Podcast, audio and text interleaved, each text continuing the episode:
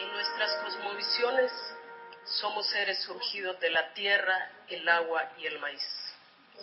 De los ríos somos custodios ancestrales del pueblo lenca, resguardados además por los espíritus de las niñas, que nos enseñan que dar la vida de múltiples formas por la defensa de los ríos es dar la vida para el bien de la humanidad y de este planeta.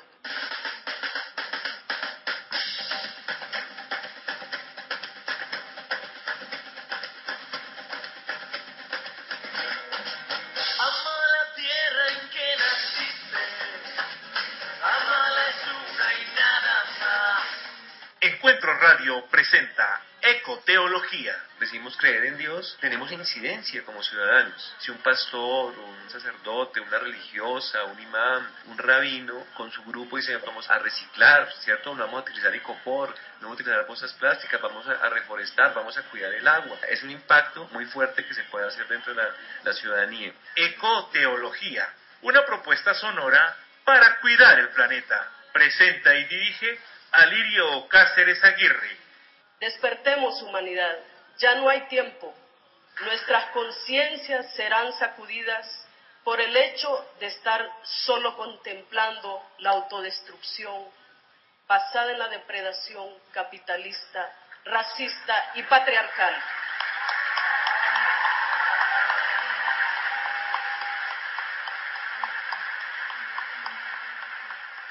siempre por Encuentro Radio.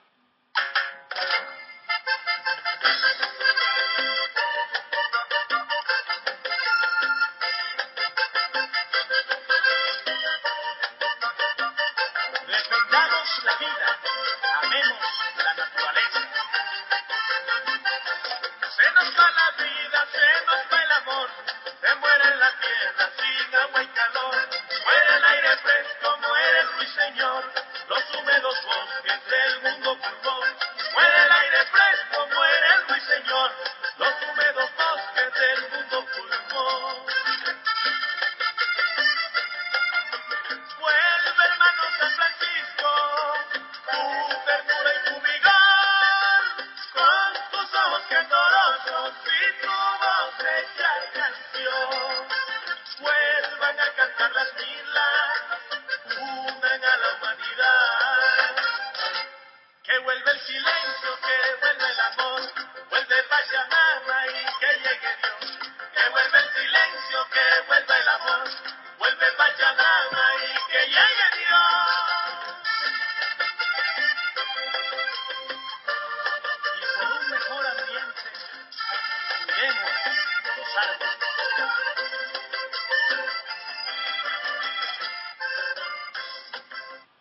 Saludo de paz y buen vivir para la audiencia de Ecotología en Encuentro Radio de Cepalc. Huepa G. Iniciamos con música colombiana, con Vallenato del Bueno. Esta, este laboratorio desde casa, haciendo radio. Un saludo muy especial a Yesid y por supuesto a Lisset. Lisset, buenas noches, buenos días para quienes nos escuchen después. Buenas tardes. ¿Cómo va la vida? ¿Cómo Muy buenas tardes para todos y para todas. Buenas tardes para toda la audiencia de Encuentro Radio, Radio para la Comunicación Popular. Gracias a todos los amigos y las amigas que están conectando. Hoy hacemos una oración por los cambios que están aconte- aconteciendo en nuestras vidas, en la naturaleza, y aunque a veces no los comprendemos o no sean perceptibles para nosotros y nosotras, pues están aconteciendo y van eh, a redondar en bienestar para todos y para todas. Este vallenato pues nos ilumina este programa, un vallenato muy lindo, eh, hace alusión a San Francisco y que vuelva el silencio, qué maravilla, ¿no? Y que vuelva el amor. Ciertamente el padre Héctor Guzmán, a quien vamos a hacer un homenaje en este, en este programa, proféticamente anunciaba ese reclamo de volver al silencio. Esta pandemia, esta cuarentena ha permitido escuchar los cantos de las aves y escuchar también el fondo de nuestro corazón. Estamos en un momento de gran replanteamiento. Y quiero explicarle a nuestra querida audiencia con un inmenso agradecimiento por su respaldo, por su confianza, por la motivación, que estamos haciendo un laboratorio. Estamos en, cada uno en su casa, eh, sepa que pues está cerrado por este tiempo el, estudio allí, entonces gracias a la magia tecnológica de Yesid y pues el interés de poder comunicar estas reflexiones ecoteológicas, estamos en casa. O sea que disculpen si hay de pronto algunos eh, irregularidades en la transmisión, pero va con mucho amor. Lo segundo es que nuestro programa de ecoteología pues está interesado siempre en presentar reflexiones, intuiciones desde lo sagrado, las concepciones de la divinidad, o sea, ¿dónde está Dios mientras pasa lo que pasa? Pero también mostrar iniciativas prácticas que las organizaciones eclesiales o espirituales están desarrollando. O sea, cómo lo ecológico está en diálogo con lo teológico. Y en esta ocasión, pues hemos escogido eh, pues ese lema, el cuidado de la casa común comienza por casa. Es decir, tratar de pensar qué podemos hacer desde ese aislamiento preventivo, cada uno en su residencia doméstica, ¿cierto? Para cuidar la creación de, Dios. Y dentro de todo ese universo escogimos el reciclaje. ¿Por qué? Porque el 17 de mayo se celebra el Día del Reciclaje. Yo ya que el Día del Reciclaje y de los recicladores y recicladoras. Entonces, ese va a ser el enfoque de, nuestro programa. Eh, por supuesto, que vuelva el silencio y que vuelva el amor. El padre Henry es, yo diría que uno de nuestros corresponsales ahora en Estados Unidos, en New Jersey, conoció muy, muy de cerca a nuestro querido padre Héctor Guzmán y nos envía esta breve semblanza de nuestro querido maestro. Escuchémoslo. Héctor Guzmán Caicedo, misionero claretiano, poeta, cantante, compositor de la tierra, los surcos, la madre tierra. Poeta que hizo canción la defensa por los territorios, la defensa de las fuentes de agua y los acueductos comunitarios. Que desde la educación popular hizo un gran instrumento para la defensa de los campesinos y las campesinas, de los pueblos indígenas, que le cantó a los bosques, a los pájaros. Héctor Guzmán, que hizo de la palabra una canción para que fuéramos testigos de la esperanza.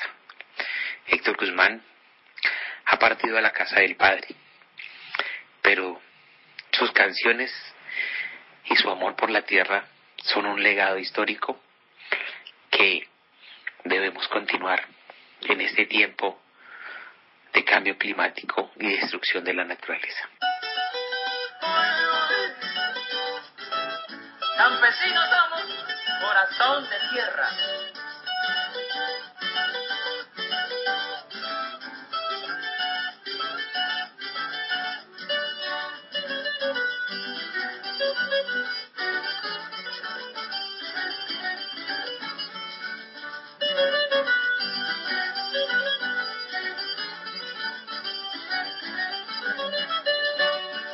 Descubriendo que la Biblia es nuestra, que Dios campesino es comunidad. Todos construimos una iglesia nueva, donde el campesino, donde el campesino encuentra lugar. Campesinos somos, corazón de tierra, de tierra mojada de cantos y surcos templados al sol. Nuestra vez se ensancha al leer la Biblia con clave de de tierra y trabajo de comunidad.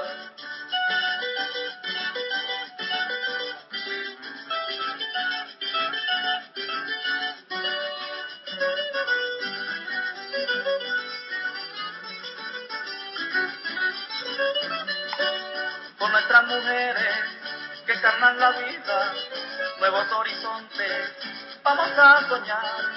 La Biblia recrea nuestras relaciones con otras culturas, con otras culturas, ricas como el mar. Campesinos somos, corazón de tierra, de tierra mojada, de cantos y surcos templados al sol. Nuestra vez ensancha al leer la Biblia, con clave de vida, de tierra y trabajo de comunidad.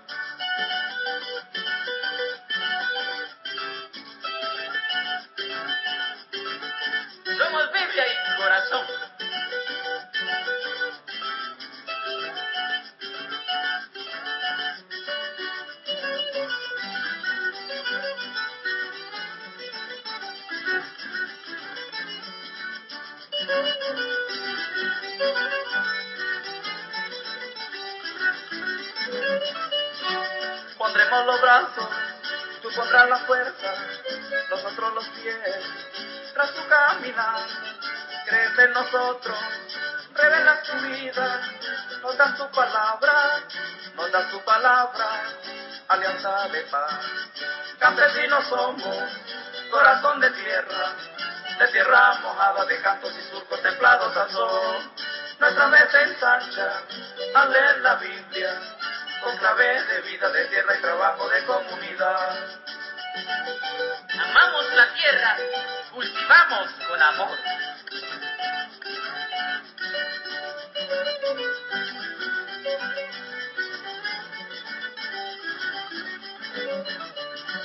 Ahora comprendemos que cuidar la tierra es un ministerio, es mi vocación. En ella vivimos, por ella luchamos. Dios nos acompaña, Dios nos acompaña, testigos de amor. Campesinos somos, corazón de tierra, de tierra mojada, de cantos y surcos templados al sol. Nuestra vez ensancha al leer la Biblia con clave de vida, de tierra y trabajo de comunidad. El padre Héctor Guzmán combinó en su vida la pedagogía de Paulo Freire. Conectó la educación popular con la música y la teología. Lo conocí en el año 2009 en un taller de jóvenes nacional del CEDEVI. Hombre dinámico, lleno de amor, fuerza, sabiduría y con cariño este homenaje desde el corazón. Por supuesto, Freire, que estuvo tan cerca de toda su reflexión, de su compromiso. A Freire también lo conocí en su discurso en el periodo de talleres y reflexiones sobre la educación popular, una educación sin fronteras, una educación para todos y para todas, especialmente para aquellas a quienes se les ha negado todo, la dignidad, la calidad, la alimentación, un techo. Siempre me acuerdo de su crítica sobre la educación bancaria es aquella donde el docente tiene la palabra, la verdad, el conocimiento y el estudiante simplemente escucha, copia y asiente. Freire dice que el conocimiento se construye entre todas las personas y que todas tenemos que aportar. Entonces rompe con las barreras elitistas de clase y de poder. El 2 de mayo de 1997, Freire partió de este plano. A sus 75 años de edad, compartimos hoy una breve reseña de su vida. Estudió para convertirse en abogado. Freire siempre se mostró interesado en la educación y luego de defender su primera causa en la profesión legal decidió abandonar esta carrera para dedicarse de lleno a la enseñanza y al trabajo con la población más vulnerable.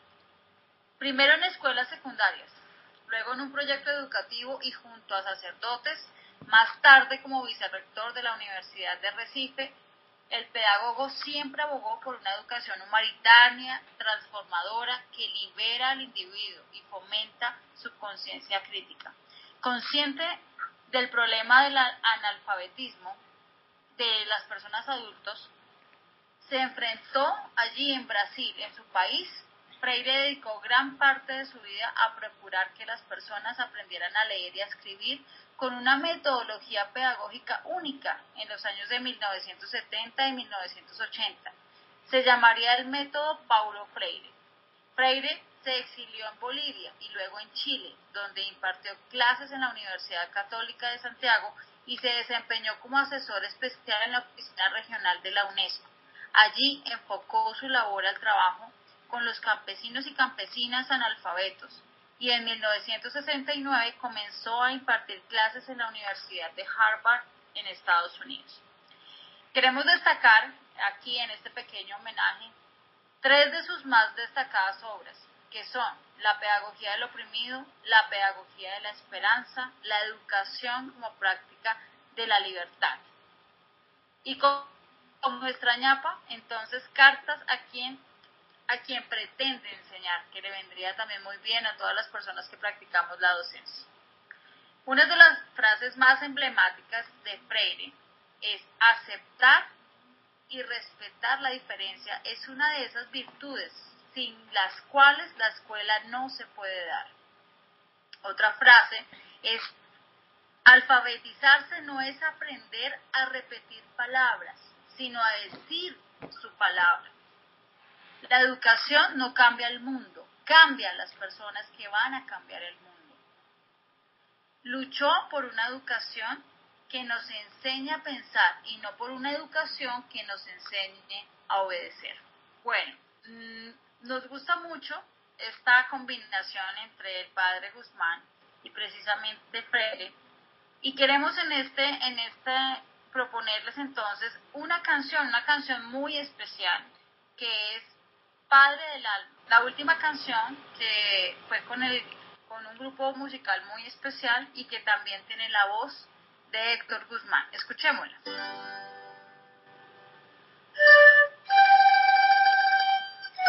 Esperanza,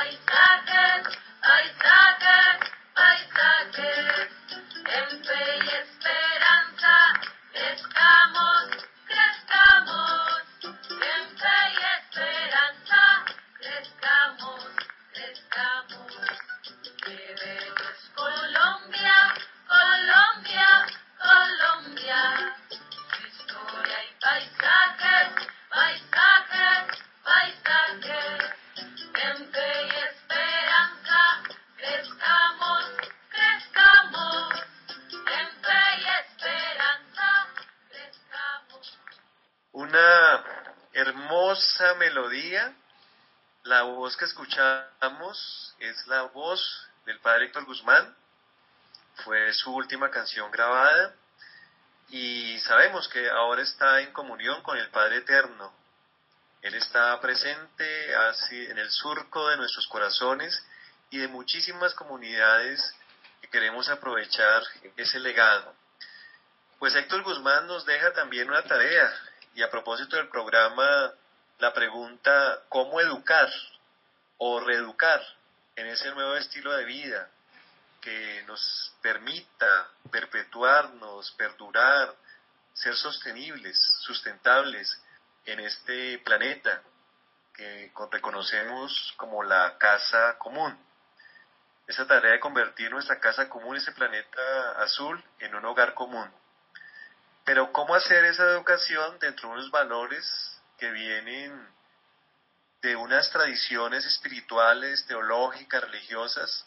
En este caso, pues Héctor, misionero claretiano, eh, católico, pero para nuestra audiencia que es plural, que es diversa, que es interreligiosa, intercultural, pues se traslada la pregunta, cada uno dentro de su credo, dentro de su marco referencial de divinidad de lo sagrado, incluso en panorámica ecoteológica, cómo hace para educar esos valores que permitan enfrentar no solamente esta pandemia, la gravedad de la emergencia climática, de toda esta recesión económica, estas transiciones, para poder eh, no solamente sobrevivir, sino vivir bien y hacerlo con arte, ¿no? Hacerlo con belleza, recuperar lo estético, el gusto, el sabor de, de la vida.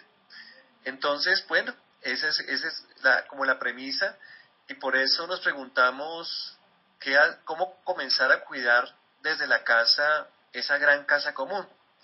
Y tenemos entonces una experiencia muy concreta que es el programa de Bandera Azul. Bandera Azul en Costa Rica eh, han iniciado una eh, experiencia hace cinco años con la encíclica Laudato Si en la categoría eclesial ecológica pero hoy en día recobra importancia una categoría que tiene que ver con los hogares eh, sostenibles. Entonces, eh, hay una conjunción, tenemos personas que están trabajando por el lado ambiental, por el lado educativo, por el lado teológico. A propósito, un saludo muy especial a quienes están escuchando de la Universidad Minuto de Dios, de la Facultad de Estudios Bíblicos, Pastorales y de Espiritualidad. Muy importante ahorita la interpretación bíblica en función de, esta, de, esta, de este buen vivir y el padre, nuestro padre Héctor, pues fue un abanderado de esta hermenéutica bíblica campesina. Eh, entonces, tengo el gusto de presentarles la voz de Flora Isabel Acuña. Ella es la persona encargada de la justamente la categoría de hogares sostenibles del programa Bandera Azul Eclesial Ecológica y a, la vez está encargada de la categoría de centros educativos y otra que se llama de eventos especiales. Ustedes buscan por, por Google el programa Bandera Azul en Costa Rica y van a encontrar toda la información. Pero Flora nos quiere contar eh, qué es específicamente lo que ellos hacen, lo que han impulsado en términos de esa educación ambiental doméstica en la categoría de hogares sostenibles. Muchas gracias, Laura, por tu aporte y te escuchamos. Buenas noches, es un placer saludarles. Reciban un abrazo gigante desde Costa Rica, esperando que se encuentren bien en estos momentos que estamos viviendo a nivel mundial. Hoy hablaremos un poquito sobre el programa Bandera Azul Ecológica y la categoría Hogares Sostenibles. Desde el programa Bandera Azul Ecológica Costa Rica nos hemos dedicado a trabajar en pro del ambiente. El programa Bandera Azul Ecológica es un galardón que se otorga anualmente, el cual premia el esfuerzo y trabajo voluntario de los comités locales, que buscan mejorar las condiciones higiénicas ambientales estos comités locales utilizan al programa Bandera Azul Ecológica como instrumento para mitigar y adaptarse al cambio climático. En este año 2020 cumplimos 25 años de arduo trabajo. Contamos con 17 categorías. La categoría de la cual hablaremos hoy es la categoría Hogares Sostenibles, como les comenté anteriormente, la cual tengo el honor de coordinar.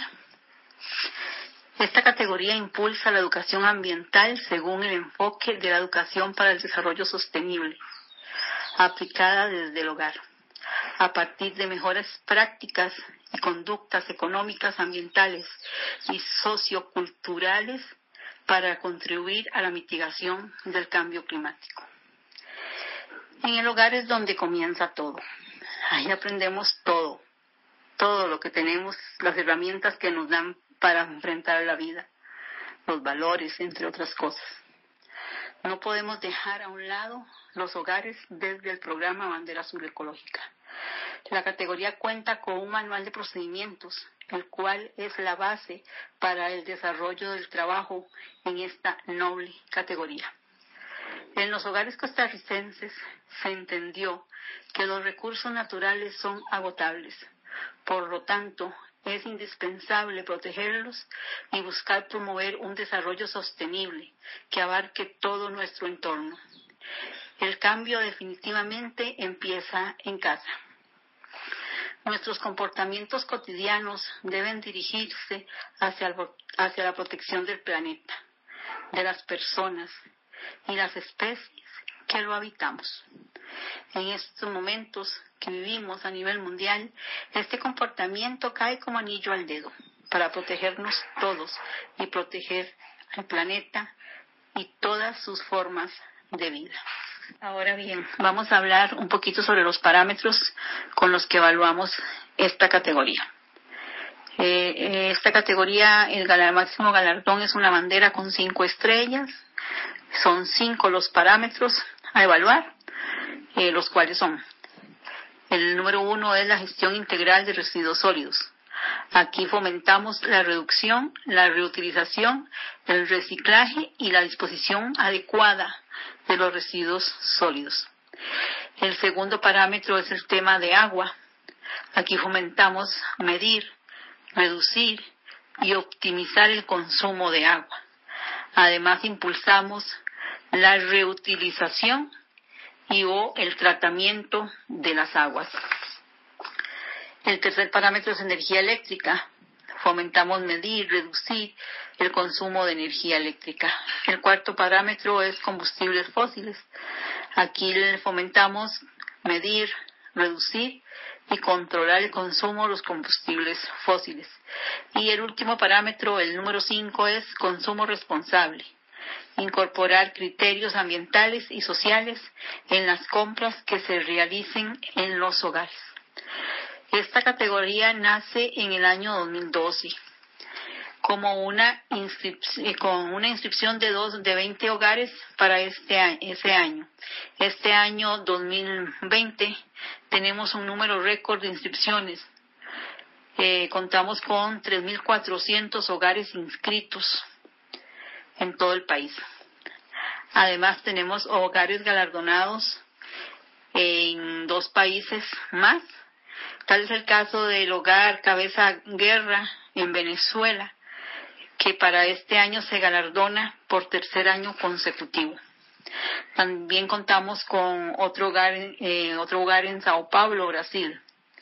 Así que les dejo la invitación para que el próximo hogar fuera de Costa Rica en galardonarse sea en Colombia. Muchas gracias por la oportunidad brindada. Feliz noche. Un abrazo muy grande. Gracias.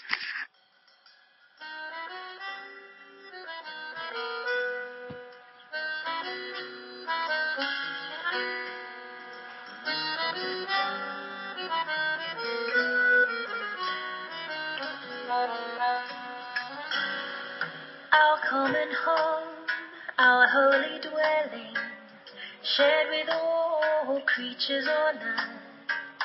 Mother Earth, who gently sustains us, is under threat from the creatures she's birthed. El mundo agredido, herido de muerte, sin rumbo, sin suertes, migrantes se van. Pueblo que camina buscando sagrada, la tierra sagrada con paz, vida y paz. Caritas de pepe caritas de pobre la clamant, caritas nous sommes force et confiance, caritas mestre de amor. Projeto de Deus, plenitude, beleza, família que se seja promessas de paz. Integra e protege toda a natureza. Acolhe e promove quem ficou pra trás. De nouvelles routes pour un futur se font jour. Vaincre les cultures de mort et de douleur. De nouvelles communautés devront émerger. Valeur, vérité, précepte de l'amour. Caritas, a hope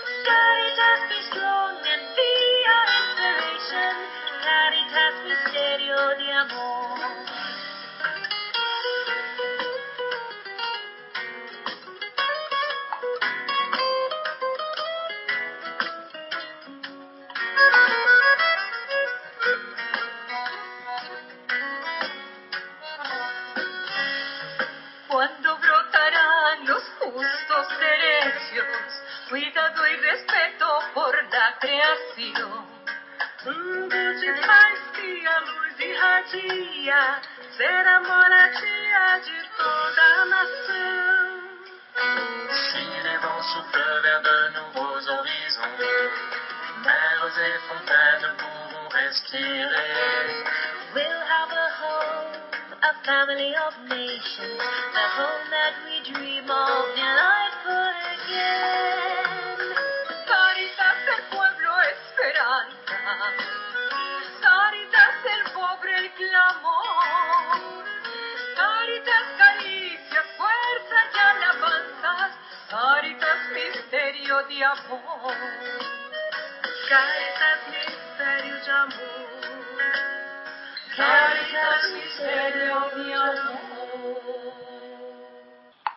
esta canción ya va a cumplir un año, se lanzó el 24 de mayo en Roma, en una asamblea de la Caritas Internacional, y quiero contarles que la traducción del portugués al castellano, eh, pues tuve el gusto de, de hacerla, y tiene mucho sentido, porque es que definitivamente cuidar la gran casa común, como bien Flora decía, comienza por casa. Y bueno, nos plantea un reto, la bandera azul ecológica eclesial ya la tenemos aquí en Bogotá, en dos ecoparroquias, la parroquia San Marcelino Champañat en Usme y la parroquia Santa María el Camino aquí en Colina Campestri. Y queremos que muchas otras parroquias, templos, centros de culto, no importa el credo de la espiritualidad, asuman ese compromiso de la práctica en esas categorías que nos plantean concretamente Flora, que lo podamos medir, que lo podamos eh, evaluar, de manera que seamos testimonio de aquello que pues que estamos predicando, ¿no? Es diciendo y haciendo.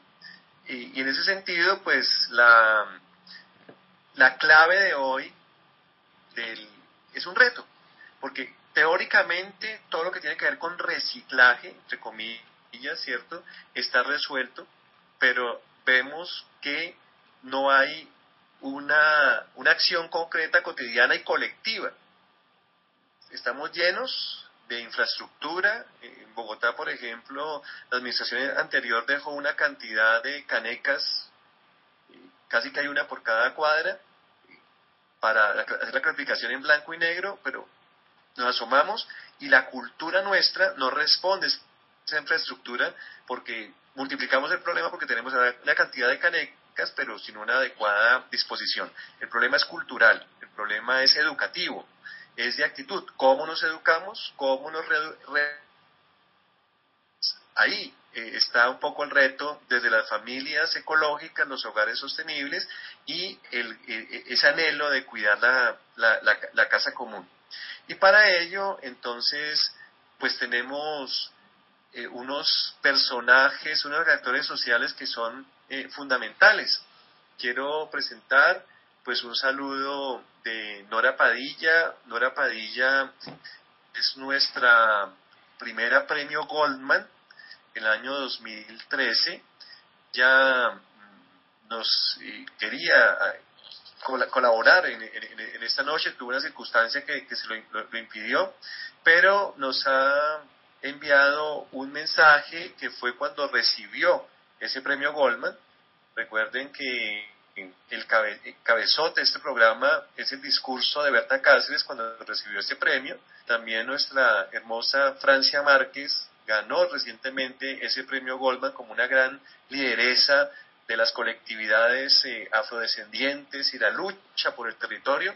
Entonces quiero invitarles eh, a esa reflexión con, esta, estas palabras muy breves que resume el pensamiento de Nora Padilla, una joven mujer hoy en día lideresa también de procesos de organización eh, de la Asociación de Recicladores de Bogotá, la Asociación Nacional de Recicladores, y es asesora a nivel internacional de estas personas que colaboran a la sociedad recuperando el material y evitando que llegue a los botaderos, a los rellenos sanitarios y sobre todo evitando que llegue a las fuentes hídricas y siga ensuciando el mar. Entonces, escuchemos, y decir por favor, este mensaje de Nora Padilla. Eh, un momentito, Alirio, ¿ese es un mensaje de audio o es uno de los videos?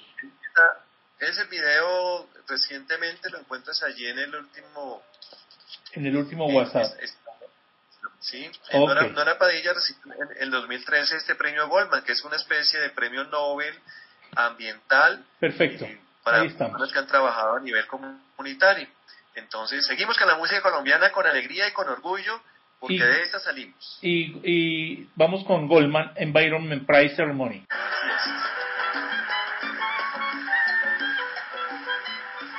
Nos decía... Señoras y señores, tengan muchas bendiciones. A la familia Goldman, la gratitud de mi familia.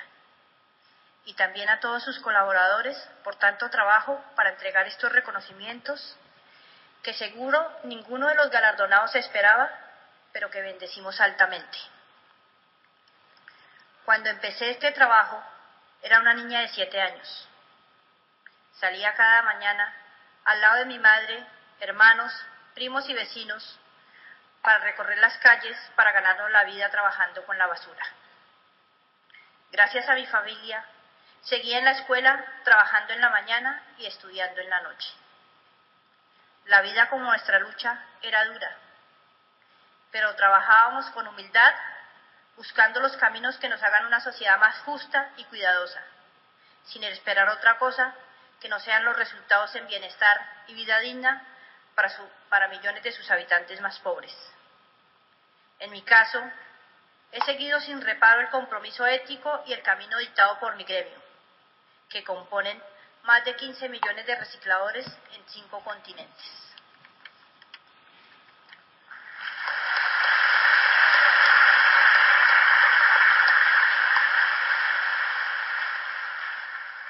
Me regocijo en las condiciones que poco a poco organizadamente hemos conseguido para asegurar el pan en la mesa y los hijos a la escuela. Estamos agradecidos con la Corte Constitucional de Colombia y sus magistrados que ahora entienden que el derecho cambia el mundo. Al señor alcalde mayor de Bogotá y a sus asesores, gracias por aceptar noblemente pagar a los recicladores reconocidos por primera vez como trabajadores legítimos en el sistema de aseo de la ciudad.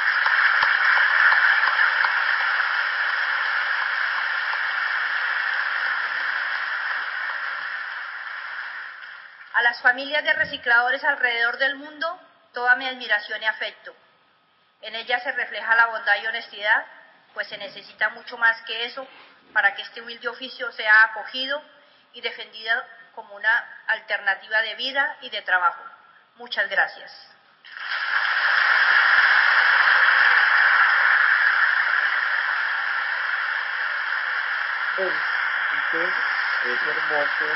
Escuchar nuevamente a, Nora. Me quería contar hace un rato que hablando con ella, pues la, la de Bogotá eh, quiere lanzar una campaña eh, que se llama algo así como familias ecológicas, hogares sostenibles, y hacer una estructura de en cada parroquia, en cada centro mm, parroquial, centro pastoral, eh, los feligreses, como que nos comprometamos realmente a poner en práctica esto que llamamos el reciclaje, que vamos a ver que es una separación, una clasificación de los materiales.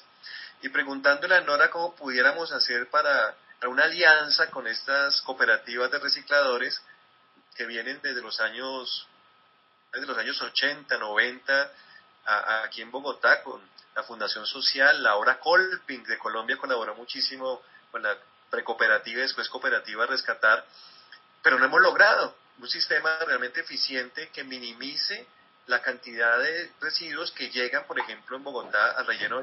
Estamos en Encuentro Radio, Radio para la Comunicación Popular.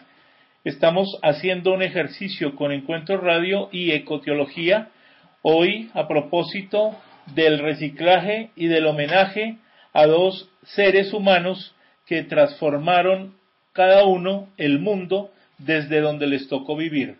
Por un lado está eh, Héctor Guzmán, eh, claretiano, y por el otro lado nuestro amigo Paulo Freire. Eh, continúe, Alirio, que se había ido un momentico la señal.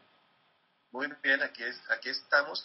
No, simplemente para decir que ella me, Nora me decía, mire, lo primero es que ustedes hagan un acuerdo en su casa y hagan un pacto con el reciclador, la recicladora, con la persona que, que recorre las calles en su edificio, en su, barrio. Hagan un pacto humano.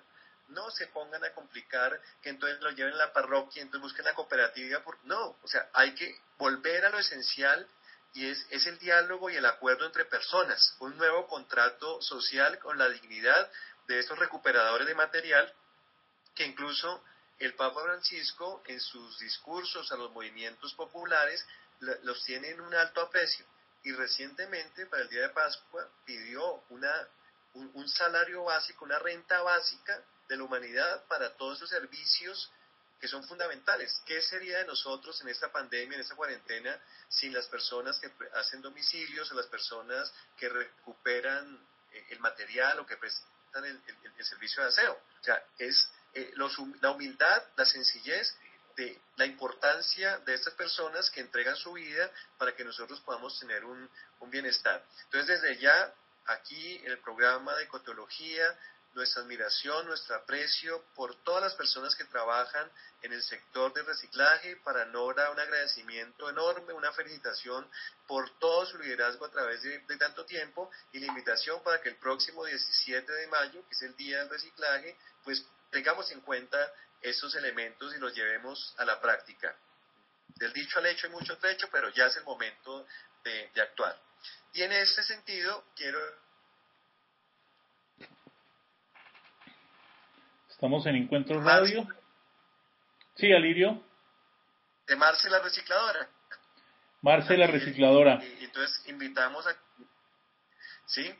Eh, que Marcel es un personaje hermosísimo eh, de Sara Samaniego, ustedes pueden encontrar allí eh, después, buscan el, video, pero pues una, una, profesional comprometida con los temas ambientales que decidió encarnar este personaje que es fascinante.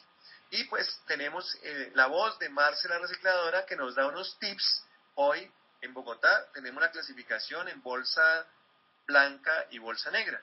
Vamos a escuchar unos minutos con los tips que ella nos plantea para aprender a separar el material, a, separar en la fuente, a clasificar el material en lo que sería la bolsa blanca. Entonces, escuchemos un rato este, el audio de este video.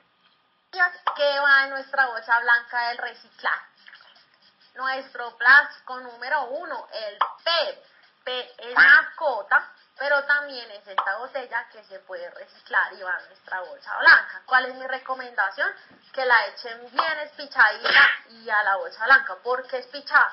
Porque a nosotros, entre más nos quepa en el reciclaje, mejor.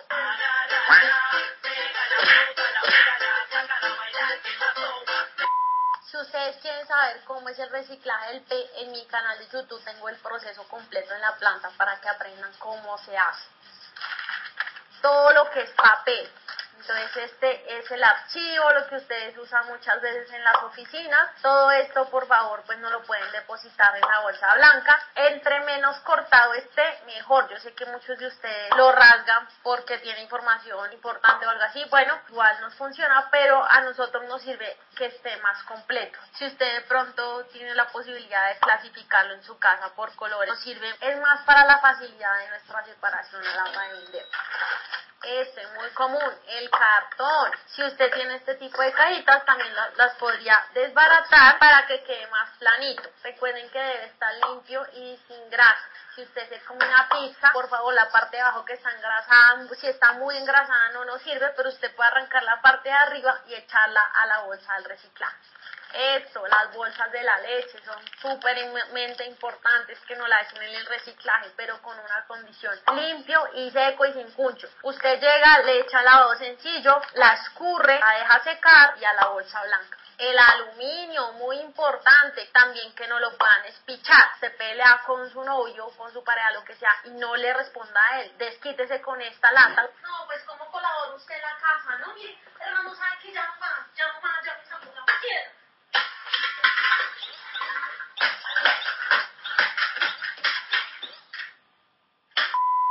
que eso es una buena terapia y tras de todo nos ayuda a nosotros a ahorrar espacio. El tarrito del champú, muy importante.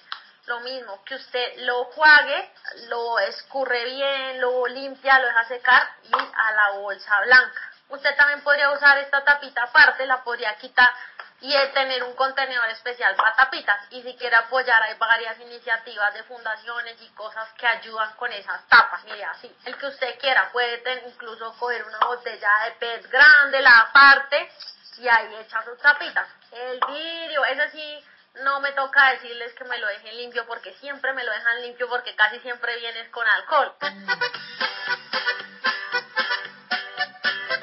Si usted se le rompe, por favor échelo en una cajita para que uno como reciclador cuando meta la mano no se vaya a cortar o envuélvalo bien en papel periódico y ponle acá ahí cuidado, no sé, pero que nosotros sepamos que eso está peligroso. El tetrapá, otro material importante, que les pido yo que por favor me lo depositen así, orejitas afuera y bien espichadito, por lo mismo el espacio. El pitillo lo puede dejar adentro porque el reciclaje del tetrapá se hace con el pitillo. También tengo un video explicando cómo es el reciclaje del tetrapá por si no lo han visto. Acá les muestro un poquito de lo que se puede hacer con el tetrapá reciclado. Esto obviamente es chiquito, esto es como si fuera para la Barbie, pero esto se hace en grandes, que son pupitres y todos son hechos de tetrapá, limpio, sin cuncho, lo mismo de siempre.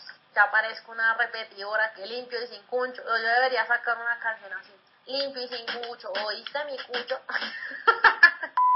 Me preguntan mucho. ¿qué hacemos con el aceite de cocina? Bueno, es importante destinar una botella grande y ahí vamos depositando todo el aceite usado. Ya cuando se nos llene lo podemos llevar a unos puntos especiales, con eso se hace biodiesel. No lo echen al sifón, no lo echen al reciclaje, se los pido por favor, es- el aceite contamina bastante. Les recomiendo que sea de plástico, no de vidrio. ¿Por qué? Porque al depositarla en los contenedores en donde se recoge, ¿qué pasa si el contenedor está desocupado? ¿Qué pasa cuando esa botella de vidrio se caiga? Muy bien, se rompe, rompe, rompe, rompe, rompe. Este material que siempre causa mucho duda, en Colombia lo conocemos como icopor, pero en realidad se llama poliestireno expandido. Este material se puede reciclar si está limpio y seco. Yo sé que muchos de ustedes me dicen, Madre, por el icopor, nadie pasa por el icopor, nadie me lo compra. bueno, en este momento hay dos empresas que están reciclando el icopor, sino que lo reciclan en grandes cantidades, es decir, uno como reciclador tiene que llevarlo en grandes cantidades. El problema con el icopor es ese, y pues también el incentivo económico. Entonces, bueno, mi recomendación igual es que en su conciencia quede que usted lo separó bien, entonces échenlo en la bolsa blanca si está limpio y si está seco. Estas bolsas, mucha gente pide cosas por internet y todo, igual que las bolsas de los supermercados y eso yo les recomiendo, úsela lo que más pueda y ya cuando mejor dicho, ya no le va a dar más uso, pues listo, la echan en la bolsa blanca. Las bolsas son reciclables. ¿Qué más hay por acá? Bueno, estos. Yo sé que en la cuarentena usaron muchos de estos. ¿Qué materiales? Cartón, muy bien. Entonces esto va a la blanca. Yo debería montar un programa de esos de niños que pregunto, ¿esta dónde va? Este, Y me quedo así, ¿esta dónde va? Muy bien. Las cajitas de los huevos también. Pregúntele usted a su reciclador si se lleva estas cajas de huevos porque no todos se las llevan. no también usted puede hacer obras de arte con este tipo de, de materiales. Mire esta.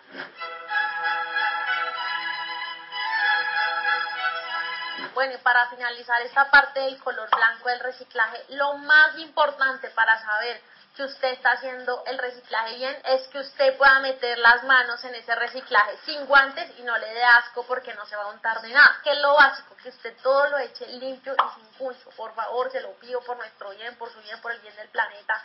Bueno, damos muchísimas gracias a Marce. Es clarísimo las personas que quieran volverlo a escuchar, lo pueden buscar también bueno, vamos en este momento entonces a presentar a Gamaliel Pulfo, que es nuestro amigo enfermero y que nos quiere compartir unos tips importantes en este momento en que estamos eh, mitigando, que estamos aprendiendo a vivir con esta pandemia y que nos está dejando muchísimas enseñanzas y entonces él nos va a dar unos consejos para el manejo de tapabocas y guantes. Cordial saludo a todas las personas que escuchan este hermoso programa de ecoteología.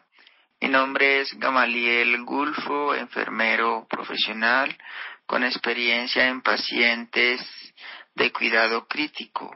El día de hoy quiero darles unos tips para el buen uso del tapaboca.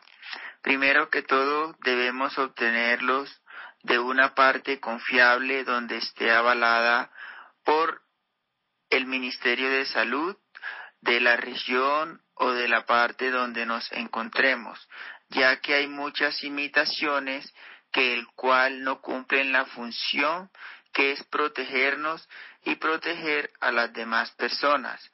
Normalmente los tapabocas legales están evidenciados en dos colores. Tienen dos formas en la parte superior donde va la horma de la nariz. Tienen una barrita metálica para poder moldearla de acuerdo a la nariz de cada persona.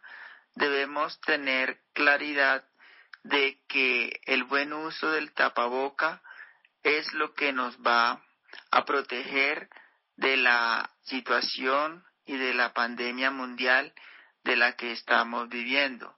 Segundo, debemos no manipularlos tanto durante el uso, ya que no estamos haciendo nada, solamente colocárnoslos cubriendo la nariz y la boca hasta el mentón y quitárnoslo cuando estemos en nuestras casas.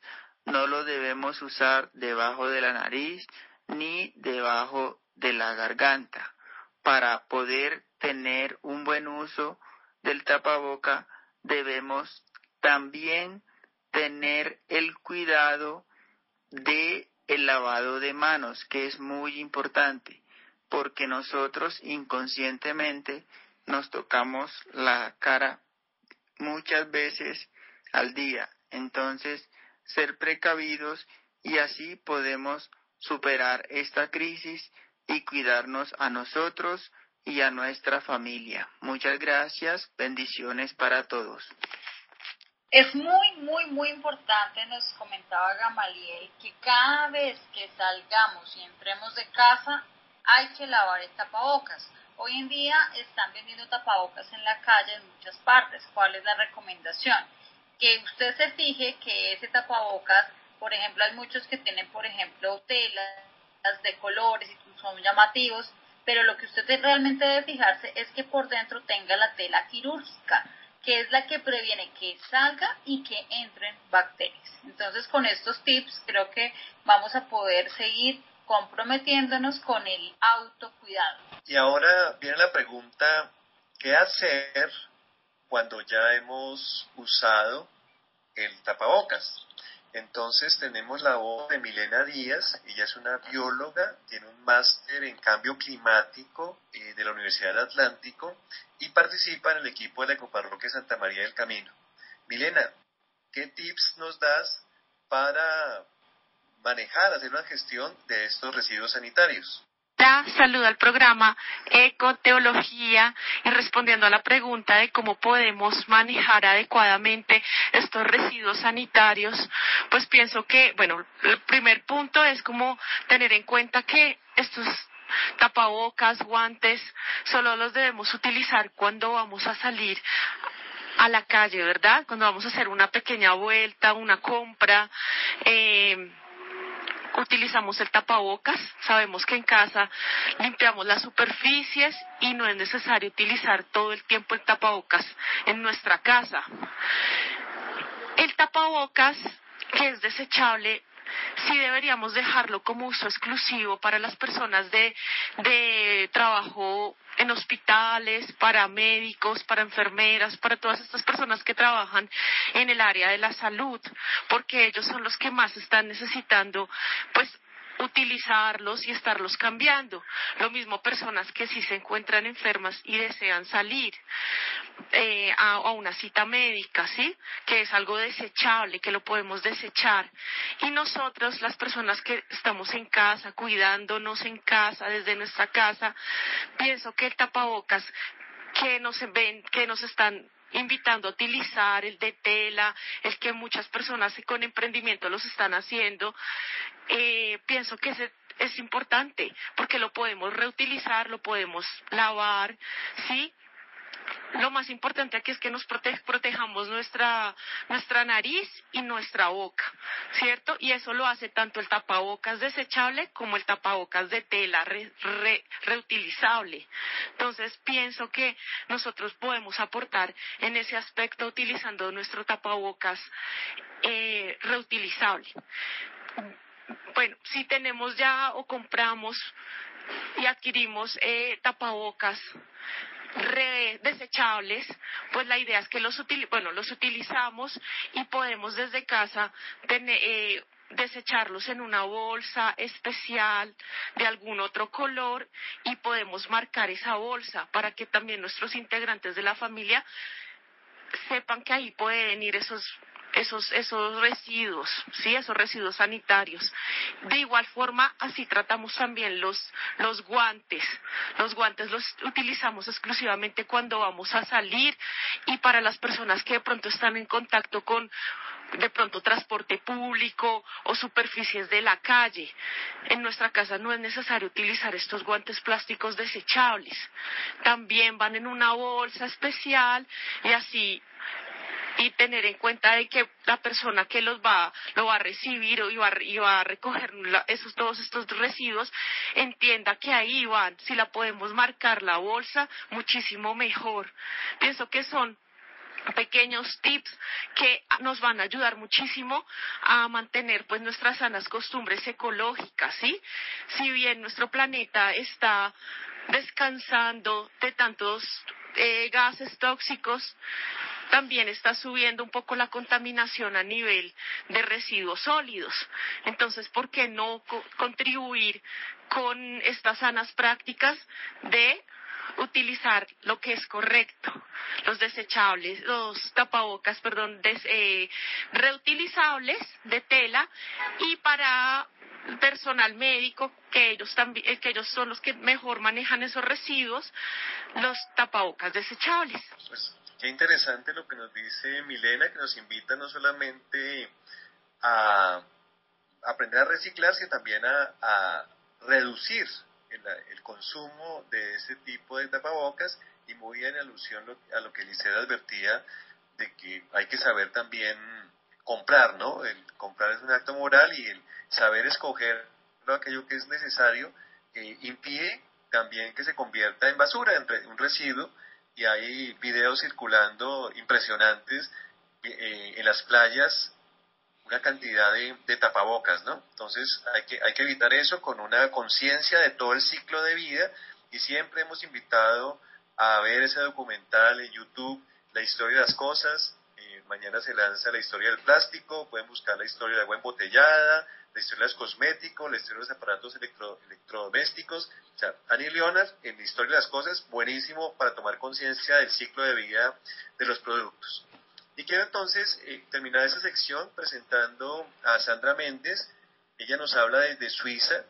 Eh, con Sandra bueno, nos conocemos hace ya bastante tiempo, un par de décadas, en la Universidad Javeriana, cuando a comienzos del 2001 se iniciaba el sistema de gestión ambiental de la universidad, hizo un campus ecológico, el Laudatos, eh, también de ahí comenzó ProSofi, que era toda la proyección social de la Facultad de Ingeniería, y mm, Sandra ahora ella trabaja para la, empresa EcoPartner y eh, también asesora a la Fundación SCAT. Ella es especialista, es experta en residuos eh, peligrosos y nos da también unos consejos muy de su experiencia para tener en cuenta en la clasificación de nuestros residuos desde casa. Muchas gracias, Alirio, por tu pregunta. Es muy importante que todos tengamos conciencia de qué son estos residuos peligrosos, pues hacen parte de nuestra vida cotidiana y muchas veces no lo sabemos. Em, los residuos peligrosos en forma general son aquellas sustancias o residuos que por sus características pueden generar daños en la salud humana, en la salud animal o en el medio ambiente en general.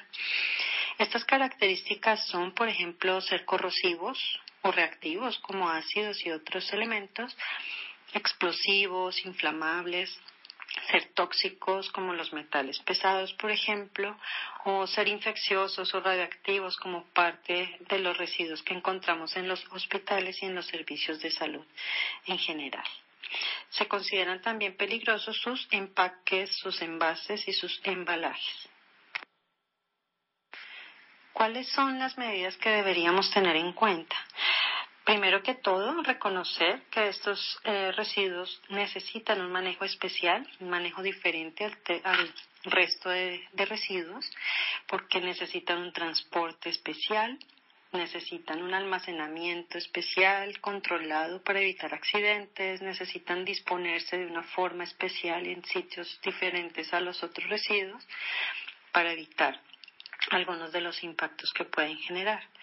Entonces es importante que los separemos y según nuestro rol en la sociedad, pues nos informemos. Si somos empresas, industrias, debemos saber qué regulación hay que cumplir, qué regulación existe y contratar servicios especiales para que los recolecten y los dispongan de forma responsable. Y en general, como ciudadanos, pues también tenemos que informarnos, es parte de nuestra responsabilidad. Para eso hay diferentes formas. El Ministerio de Ambiente, por ejemplo, tiene en su página web toda la regulación relacionada y la información sobre programas post-consumo donde nosotros podemos llevar nuestros residuos peligrosos. Entonces, una vez los separemos, podemos, por ejemplo, participar de los programas post-consumo que existen para medicinas vencidas y fármacos vencidos, para baterías de plomo, para plaguicidas, si por alguna razón en nuestras actividades incluimos este tipo de elementos y entregarlos a estos programas para que los manejen con responsabilidad. O existen otros tipos de residuos que no son explícitamente llamados residuo peligroso, pero que sí pueden contener algunos elementos peligrosos. Em, estos son, por ejemplo, los eh, residuos de aparatos eléctricos y electrónicos. Para este tipo de residuos también existen programas post-consumo en donde podemos llevarlos y así evitar que si se van, por ejemplo, por un canal de reciclaje informal, mm, estemos facilitando que sean manejados de forma técnica y ambientalmente no segura, liberando algunos tóxicos, enfermándose las personas que hacen estas actividades sin este control y el medio ambiente, por supuesto. Entonces, parte de nuestro rol es participar en los programas formales que tiene eh, cada ciudad y que tiene el país, como computadores para educar o red verde que recolecta neveras y todos estos equipos electrónicos pequeños y grandes que podrían tener algunos elementos tóxicos. Como parte de la información, en, en la página del Ministerio existen unos listados, entonces si tenemos la duda de si algún residuo que tenemos es o no considerado peligroso, podemos entrar allí en esta lista e informarnos. Creo que ese es nuestro principal rol informarnos y participar para cuidar todo nuestro medio ambiente y de los demás. Muchas gracias.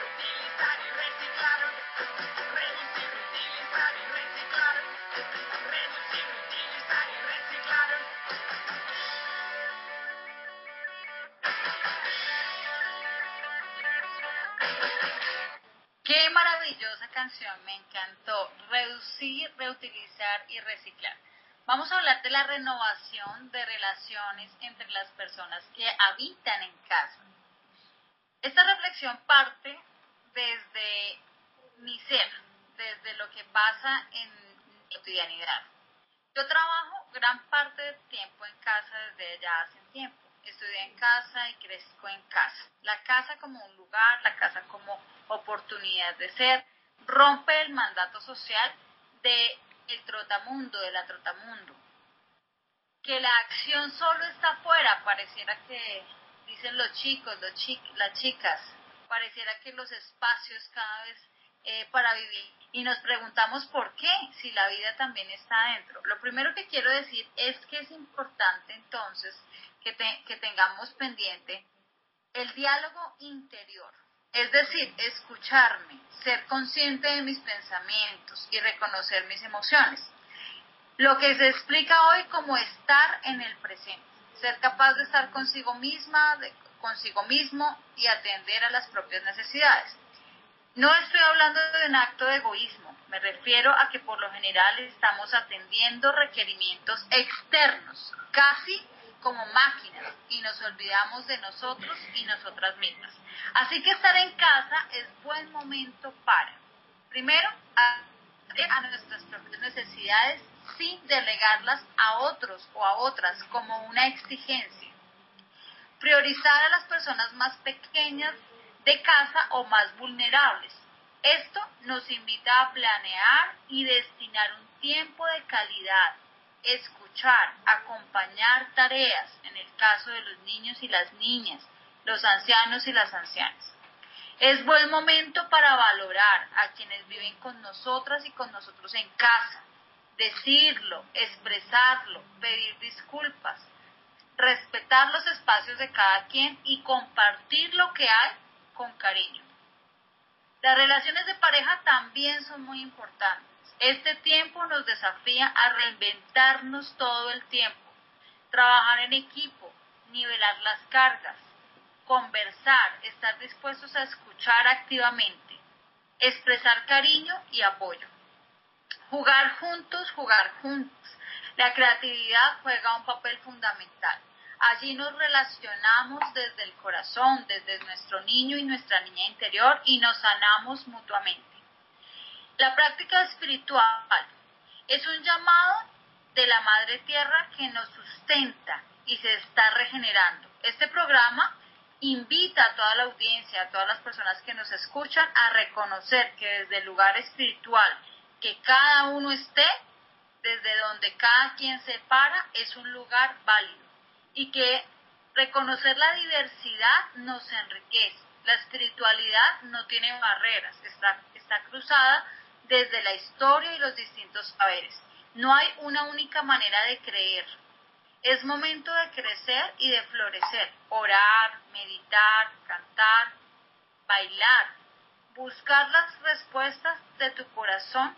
Sí, sí, sí, pues eh, básicamente lo que queremos aquí plantear es que eh, desde una ecología integral es muy importante el reciclaje, pero también el reciclador. Es muy importante el entorno, pero también el ambiente interno. Y esas relaciones de pareja, con los hijos, eh, de familia, eso también es ecológico. Eh, Eso, eso es también cuidar la casa común. Entonces, esos tips que, que Liz nos ha, nos ha dado en su experiencia, pues aplican perfectamente. Yo noto una gran coincidencia con lo que el Papa en la encíclica Laudato Si, numeral 213, apunta respecto a la familia. Porque dice contra la llamada cultura de la muerte, la familia es la sede de la cultura de la vida. Recordemos que el Papa critica la cultura del descarte, que se refleja que el mundo es un depósito de porquería, es, una, es un basurero, pero los seres humanos tratamos como basura, nos hablamos de desechable, nos, descartamos. Y entonces dice cómo en la familia se cultivan los hábitos de amor y cuidado de la vida, el uso correcto de las cosas, el orden y la limpieza, el respeto al ecosistema local y la protección de todos los seres creados, lugar de formación integral. Y recordemos acá el Pablo Freire y nuestro padre Héctor Guzmán, herencia, su legado. En esa formación integral nos pedimos permiso sin avasallar, decimos gracias por expresión de la sentida valoración de las cosas que recibimos, no queremos dominar con agresividad o voracidad y aprendemos a pedir perdón cuando hacemos algún daño. Y dice el Papa Francisco, como esos pequeños gestos de sincera cortesía ayudan a construir una cultura de la vida compartida y el respeto por lo que nos rodea. Entonces, insistimos en eso, ¿no? Es, es muy importante que a esta práctica del reciclar, reducir, del, eh, del reutilizar, es importante renovar, hay que reverdecer, hay que replantear, hay que rediseñar el estilo de vida, el modelo de desarrollo, de tal manera que podamos eh, darle cada, a cada, cada persona, cada cosa su lugar en este, en este planeta, en esta, en esta casa común. Y por eso los creyentes en las Sagradas Escrituras recordamos que los salmos y el mismo Jesús decía que la piedra que desecharon los arquitectos ahora es la piedra angular. O sea, el mundo se construye desde las boronas, desde, desde lo, marginal, de aquello que es descartable. Eso en perspectiva creyente es, es lo central. ¿sí? Y, eh, recuerden, eh, hay un pasaje en la distribución de los panes y los peces, y el mismo Jesús dice que nada se desperdicie, o sea, se recogen las, las 12 canastas con panes y peces y dice que nada se desperdicie. Pero ah, bueno, ese Jesús tan ecológico, ciertamente, el alimento no hay que desperdiciarse. De tres platos de comida que se producen en el mundo, uno que se bota a la, a la basura y hay gente muriéndose de hambre. Eso clama al cielo, ¿cierto? Y, pero no solamente el que nada se desperdicie, sino que nada ni nadie sea basura. O sea, nadie se desperdicie en esa gran fiesta, en esa comilona, en ese banquete del reino. Y entonces ahí nos dan unos tips, digamos, ecoteológicos, bíblicos, para impulsar también con mucha fe, con mucha convicción, esta vivencia que Eliseo nos está escribiendo dentro, dentro del hogar. Ya entrando en la parte final de nuestro programa, eh, la tierra es la casa de todos. Hay un poema hermosísimo de Eduardo Galeano que nos invita a encender el fuego interior que representamos cada uno en medio de la pandemia, en medio de la oscuridad.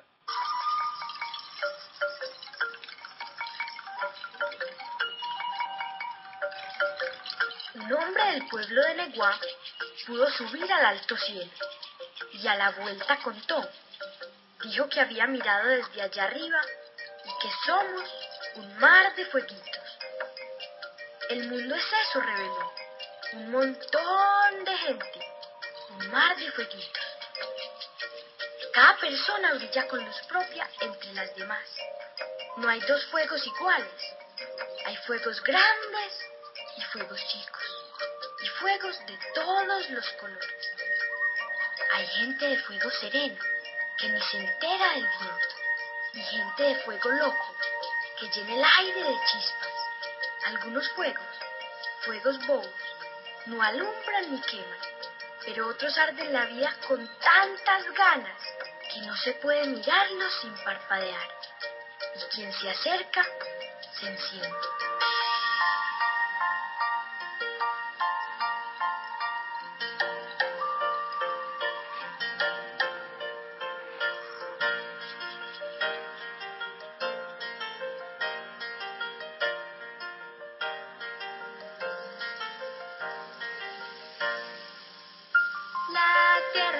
La tierra es cueva de ratón. La tierra tiene muchos mares donde hace su casa el señor caracol. En la tierra crece el lagarto, la jirafa y el ruiseñor. En la tierra canta el gallo tempranito su canción. La tierra es la casa de todos, de todos los niños que crecen al sol. De la niña mora, del niño cangrejo, la reina rosa y el rey ratón casa de todos, de todos los niños que crecen al sol, de la niña mora, del niño cangrejo, la reina rosa y el rey ratón. En la casa de nosotros hay un bosque y un jardín, una flor, una cascada y montañas de maíz. En la casa de nosotros, de los que estamos aquí hay un árbol grandotote y otro chiquitiquitín. La tierra es la casa de todos, de todos los niños que crecen al sol. De la niña mora, del niño cangrejo, la reina rosa y el rey ratón. La tierra es la casa de todos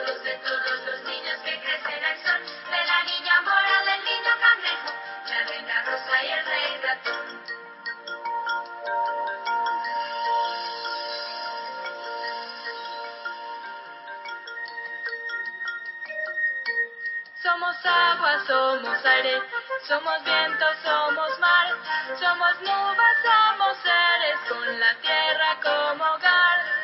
Unos estamos viviendo, otros murieron ya, pero la gran mayoría aún queda por llegar. La tierra es la casa de todos, de todos los niños que crecen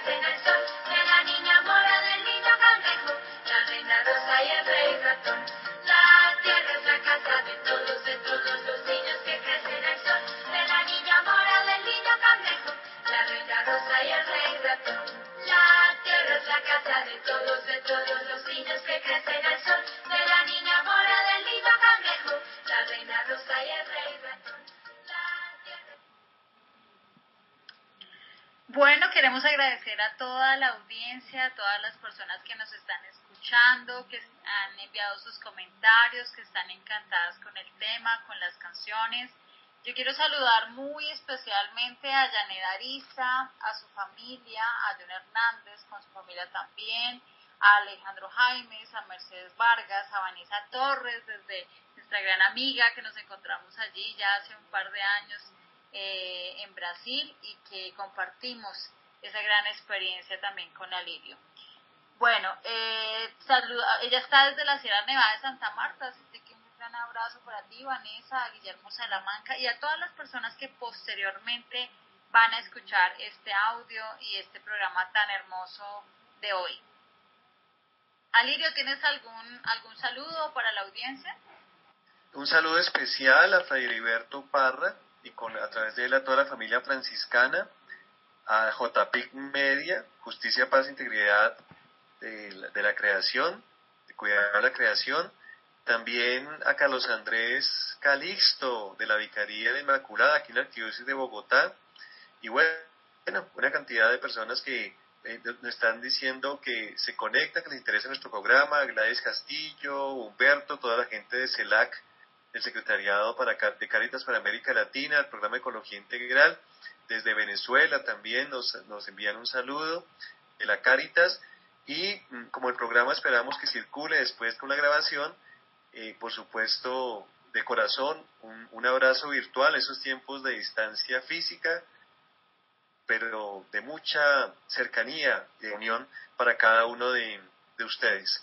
Vamos entrando ya en la recta final de nuestro programa y junto a estos saludos pues viene un mensaje de esperanza, eh, polifónico, como muchos ahora con el Zoom, hay conciertos y hay coros, eh, y encontramos este eh, de varios personajes de, de la farándula que nos han enviado este, este poema que nos habla de algo que también el Papa insiste mucho y es pensemos en la pospandemia, pensemos en el mundo que queremos después de esta cuarentena. No podemos seguir igual, tenemos que mejorar y esa mejora comienza desde el núcleo familiar, desde ese santuario de la vida que corresponde a cada uno de los hogares. Entonces invito a que disfrutemos, son un par de minutos, pero con una densidad y una profundidad espiritual que nos invita realmente a que salgamos renovados, reciclados para la vida que no muere.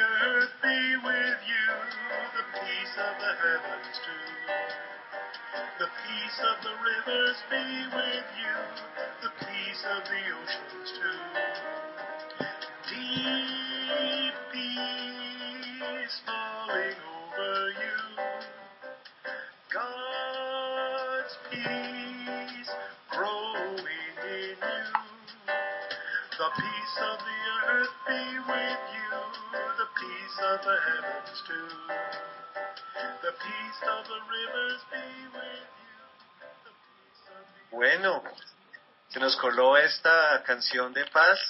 Media Estudillo la ha compartido a través del grupo de Fe y Clima, al cual hacía alusión hace un rato Lisette. Agua Sagrada, ya son tres años de ese encuentro, esa convergencia en Río de Janeiro.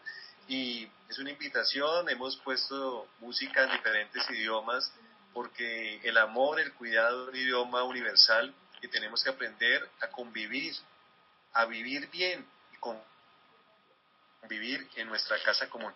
Bueno, para ustedes un agradecimiento enorme por su paciencia, por su solidaridad. Esperamos que podamos eh, estar renovados en estas prácticas de- del reciclaje y hacer que nuestra casa común encuentre una, aliados en, en cada casa, en cada hogar.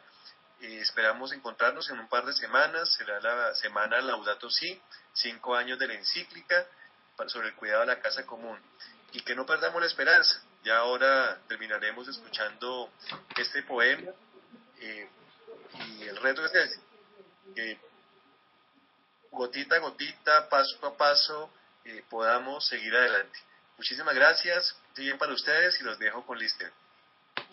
Bueno, pues muchísimas gracias por habernos escuchado, por estar atentos al programa. Creo que hay muchísimas enseñanzas. Yo realmente salgo muy bendecida, muy enriquecida, eh, con muchos tips, con muchas reflexiones profundas. Así que muchísimas gracias a Decir, a Lirio por todo este esfuerzo que hace, por reunir tantas voces y muchísimas gracias a ustedes por estar allí pendientes del programa, por escucharnos y por seguramente compartirlos. Las personas que quieran compartirlo con otras personas nos pueden escribir al WhatsApp 310-275-0103 y con muchísimo gusto lo pueden solicitar. eh, queda grabado en un audio de MP3 y lo vamos a poder compartir para las personas que lo soliciten. Vuelvo a repetir el número 310-275-0103. Chao, chao y mil gracias a Yesid por ese también esfuerzo tan grande, su trabajo que está haciendo allí desde el máster de su casa. Chao, chao.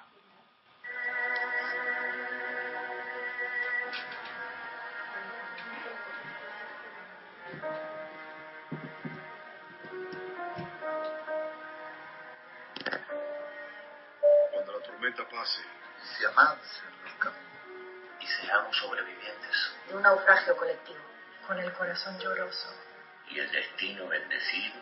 Nos sentiremos dichosos. Tan solo por estar vivos. Le daremos un abrazo. Al primer desconocido. Y alabaremos la suerte. De conservar un amigo. Entonces recordaremos Todo aquello que perdimos. De una vez aprenderemos todo lo que no aprendimos. y no tendremos envidia. Pues todos habrán sufrido. Y no tendremos desidia. Seremos más compasivos. Valdrá más lo que es de todos. Que lo jamás conseguido.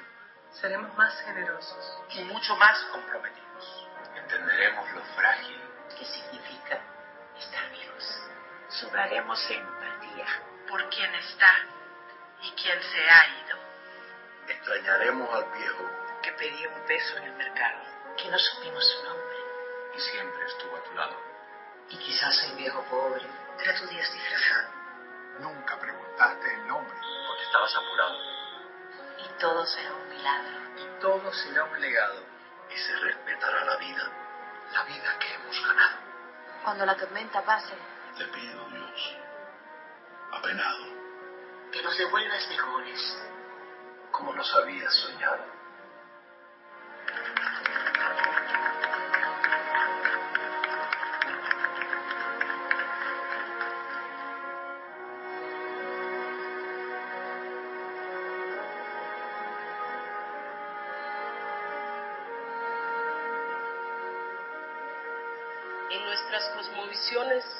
Somos seres surgidos de la tierra, el agua y el maíz.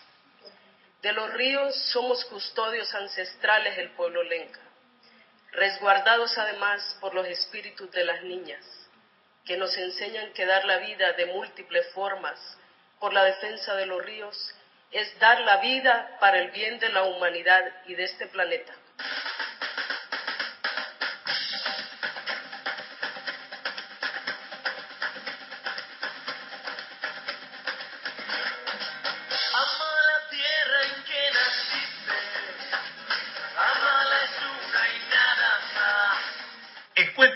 Radio presenta Ecoteología. Decimos creer en Dios, tenemos incidencia como ciudadanos. Si un pastor, un sacerdote, una religiosa, un imán, un rabino, con su grupo dice vamos a reciclar, ¿cierto? No vamos a utilizar icopor, no vamos a utilizar bolsas plásticas, vamos a, a reforestar, vamos a cuidar el agua. Es un impacto muy fuerte que se puede hacer dentro de la, la ciudadanía. Ecoteología, una propuesta sonora para cuidar el planeta. Presenta y dirige Alirio Cáceres Aguirre.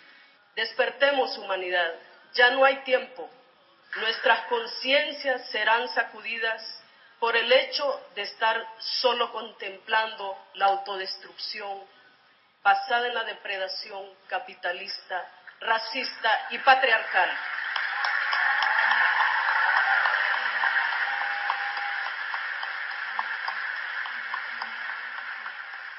Siempre por Encuentro Radio